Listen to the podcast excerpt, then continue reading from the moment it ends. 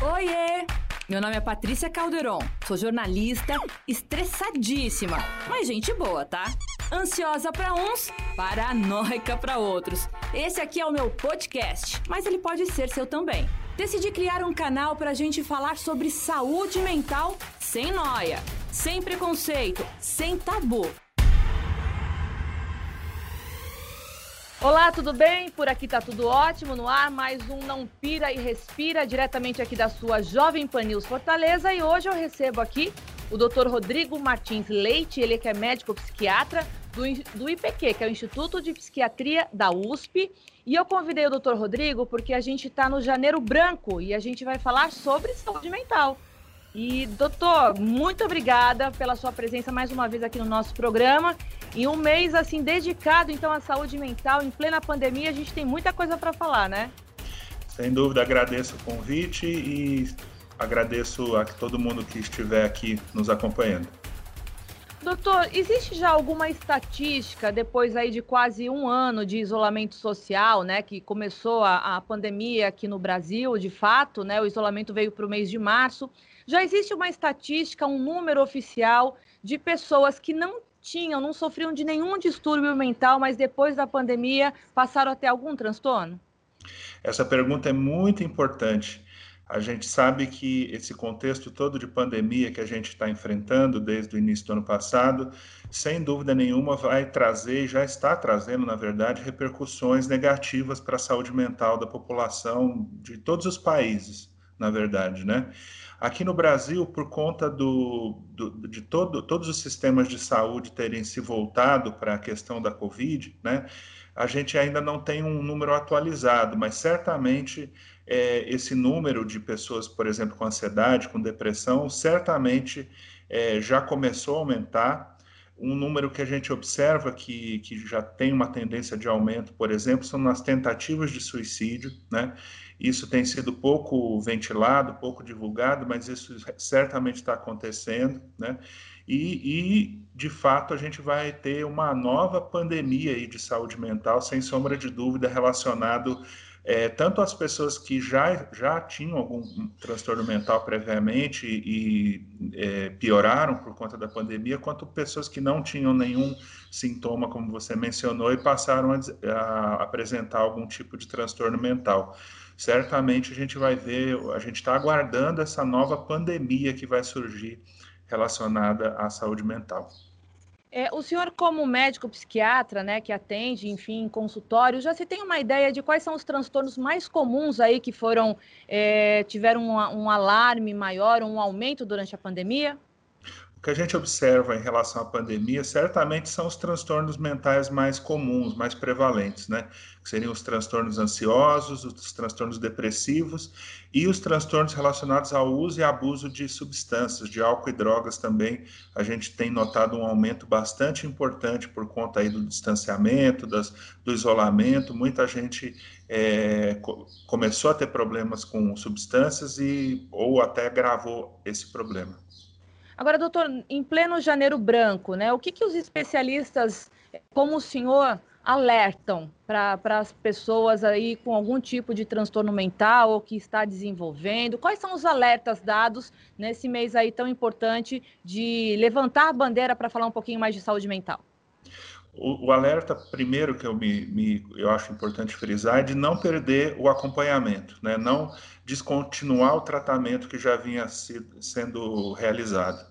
Por isso, evitem é, ficar sem medicação, façam contato com o médico psiquiatra ou, ou de outra especialidade que prescreva sua medicação psiquiátrica, é, mantenham, mantenham um certo estoque em casa, né, para para eh, justamente nesse momento de maior dificuldade, principalmente no sistema público, em que a situação está eh, é, toda voltada para a Covid, fica, fica mais difícil ainda. Então, não, não descontinue seus tratamentos. Se você faz psicoterapia, continue fazendo psicoterapia, mesmo que seja online.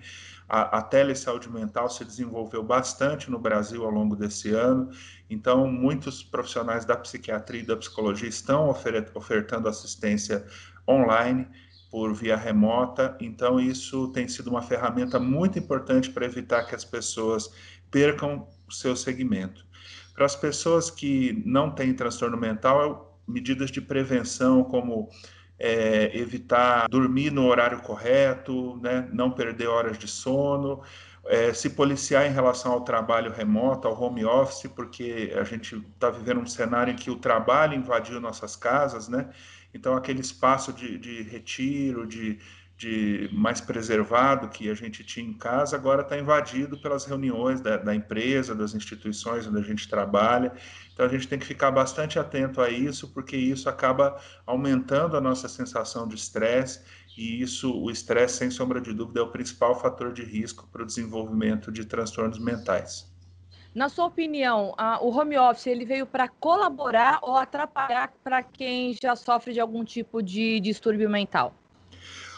Eu acho que as duas coisas. Acho que o home office foi uma, tem sido uma saída importante. Eu acho que ele tem viabilizado até é, replanejamentos de vida, né? As pessoas estão podendo eventualmente cogitar morar fora dos grandes centros. Acho que essa é uma liberdade importante mas o home office também ele diluiu as fronteiras entre o que era espaço doméstico, privado e o que era espaço relativo ao trabalho. A gente, a gente precisa ficar bastante atento para separar as duas coisas, né?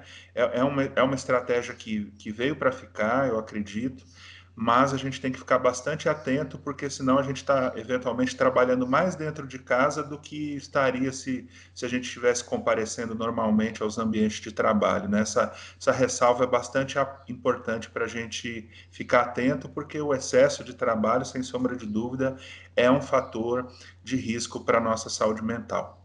Além do excesso, até essa falta do relacionamento interpessoal, né? Porque no trabalho se tem a hora do cafezinho, né? Vai bater um papo com um colega, então a pandemia também trouxe essa problemática de você não ter mais esse desenvolvimento interpessoal, ficou tudo muito informatizado, né? Muito, tudo muito é, através de uma câmera de vídeo, de celular ou de computador. É, eu queria fazer uma pergunta que talvez é, o senhor deve escutar isso rotine, é, de forma rotineira na, na, na, nas sessões, né, no seu consultório, de pessoas que se automedicam. Porque nós sabemos que tem drogas assim muito atualizadas no mercado para combater ansiedade, depressão, só que cada doença tem uma, um tratamento direcionado, né, doutor? Então, às vezes vai se medicar com uma, uma medicação, um ansiolítico, quando na verdade a pessoa pode até desenvolver um outro problema por estar se automedicando de forma errada. Eu queria que o senhor falasse um pouquinho sobre isso. Sem dúvida, essa, essa é uma questão bastante importante e a gente sabe que o Brasil é um dos campeões de automedicação, né? A gente, enquanto brasileiro, a gente realmente é, bate os recordes mundiais aí no acesso a medicamentos e nos riscos que, que essa tomada inadvertida pode trazer para a nossa saúde. Né? É muito comum a gente emprestar comprimido para o vizinho, para a vizinha, para a tia, para a avó, receitar né, dentro da família. Isso é extremamente cultural no nosso país. E isso traz, evidentemente, além dos riscos para a nossa saúde, da gente se medicar é, erroneamente, é, a gente sabe que um, uma das, um dos meios mais utilizados para tentativa de suicídio no Brasil é justamente a ingestão de medicamentos dentro de casa, né? Então, eu costumo dizer que, em relação ao suicídio, é, o inimigo mora em casa mesmo. Todos nós temos uma caixa cheia de remédios, remédios eventualmente até vencidos, ou, ou é, uma caixa coletiva em que todos os remédios da família estão agrupados e, eventualmente, alguém que, que esteja com ideação suicida, depressiva, etc., pode tentar é, suicídio ingerindo essas, essas medicações e o efeito disso é totalmente imprevisível, né? Então, acho que é uma, é, um, é uma informação importante que eu costumo dizer que é, o, é, a, é a caixinha de remédios da vovó é, é, é, um problema sério no nosso país e tem relação direta com tentativas de suicídio. E lembrando que a gente está mais do que nunca tendo que evitar comparecer aos pronto-socorros por outros motivos, por conta aí da, da questão da Covid também, né? Então fica esse alerta bastante importante. Doutor, tem, assim, diquinhas que o senhor possa dar, é, sei lá, é, a gente colocar de 1 a 5, dicas básicas de, de como a gente pode é, dentro de casa mesmo, de repente, ter uma válvula de escape para evitar o estresse, para evitar a ansiedade, é, para naquele momentinho de tristeza você tentar virar, virar uma chavinha para não pensar em coisas ruins. Eu queria que o senhor desse, sei lá, cinco dicas de como a gente pode começar em casa Claro que tem que ter o acompanhamento médico, tem que ter o acompanhamento medicamentoso, mas de que forma que a gente pode lidar com esses sentimentos ruins, né, que é ansiedade e depressão, com dicas básicas aí? Creio que mais do que nunca a importância da arte, da cultura, da música ficou muito saltada aos olhos nesse período todo, né? Todo mundo é, precisou, sentiu necessidade de, de ler um livro, de assistir uma série, de escutar uma música. Então, esses foram companheiros importantes da gente é, durante essa pandemia. Então, acho que o contato com essas manifestações acaba ajudando a, a mudar o foco, ajudando a diminuir o estresse, ajudando a gente a, a, a pensar, né? Ajudando a gente a refletir sobre todo esse momento complicado que a gente tem vivido. Então, mas a primeira dica é consumam arte. Né? E isso pelas plataformas digitais, é, pela internet, hoje em dia a gente consegue fazer isso é, dentro de casa sem precisar se deslocar é, para boa parte de, de, dessas, dessas manifestações. Né? Segunda dica é verificar em relação ao home office o quanto do que o trabalho está invadindo o seu espaço de santuário dentro de casa, o espaço destinado ao teu descanso, respeitar os seus momentos de lazer, isso é bastante importante. A gente, numa certa medida, per perdeu essa percepção de, de, de, de, que a gente, mesmo trabalhando em home office, a gente precisa de momentos de pausa, a gente precisa da, de um tempo, a gente precisa de uns minutinhos, eventualmente até uma cochilada ou mudar de foco, porque olha, o trabalho voltado para a tela do computador acaba é, é, fatigando mais, acaba exigindo mais do cérebro e a gente precisa de descansos periódicos aí no que se relaciona a, a, ao, ao, uso da, da tecnologia, o uso excessivo da tecnologia, que o home office acabou, de uma certa forma, propiciando também, né? A terceira seria não descuidar de, de algum nível de atividade física, né? É, eventualmente fazer alguma coisa no quintal ou, ou no, no, no, na área comum do, do, prédio. Muitos edifícios, muitos condomínios é, adotaram medidas aí de, de, de, restrição de horários, mas aproveite esse horário que o condomínio ofereceu para você é, tomar um banho de sol, para você fazer algum, alguma atividade física, mesmo que leve. Isso é muito importante para a saúde geral e para a saúde mental também.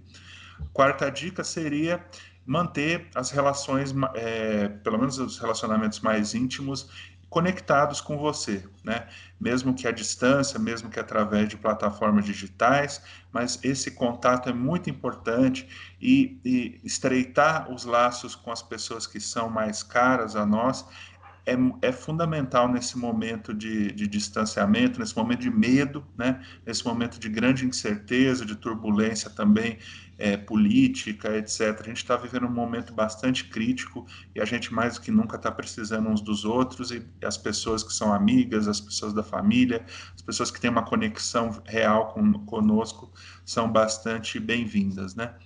E a última dica seria buscar é, assistência, buscar algum tipo de cuidado em saúde mental, caso nada disso seja suficiente, né? Ou se você eventualmente já fazer algum tratamento em saúde mental, como eu falei no início, não descontinuar, não interromper esse tratamento e lembrar que na saúde mental os profissionais têm atendido por tele mecanismos é, à distância, né, telepsiquiatria, telepsicologia, com resultados bastante satisfatórios, né? Então isso tem sido uma ferramenta de trabalho bastante importante para a gente e para as pessoas que porventura perderam a oportunidade de se tratar nesse momento ou, ou, ou assim como todos nós precisamos nos proteger enquanto a gente não tenha uma vacinação ampla e, e difundida, né? Então é uma ferramenta importante para o nosso trabalho e para a gente ajudar as pessoas. Bom, é evidente que a gente tem que pensar na saúde mental nos 365 dias aí do ano, mas lembrando que janeiro é um mês é, direcionado né, para os alertas de um tema que é um tema tabu, né, doutora? A gente falar de saúde mental, dos transtornos psiquiátricos, nem sempre as pessoas elas ficam à vontade. Então, janeiro branco está aí, Muito obrigada por todas as dicas que o senhor deu aqui. Esse bate-papo foi informativo. Tenho certeza que quem está em casa pode ter se identificado aí com, com a nossa conversa, o nosso bate-papo. E essa conversa vai estar. Tá é, disponível já já no nosso podcast do Não Pire Respira, através das plataformas digitais aqui da Jovem Pan. E sexta-feira, às 10h30 da manhã, aqui diretamente da rádio. Doutor, muito obrigada, viu? Muito obrigado a você, muito obrigado a Jovem Pan, obrigado a, todo, a todos que nos acompanharam aqui. Abraço. Abraço. Tchau. O programa Não Pire Respira fica por aqui. Muito obrigada pela sua audiência. E como eu falei, hein, fica ligadinha nas nossas plataformas digitais, que tem podcast, tem YouTube, tem a rádio, tem o nosso site no GC. Então todo mundo ligadinho. Até mais.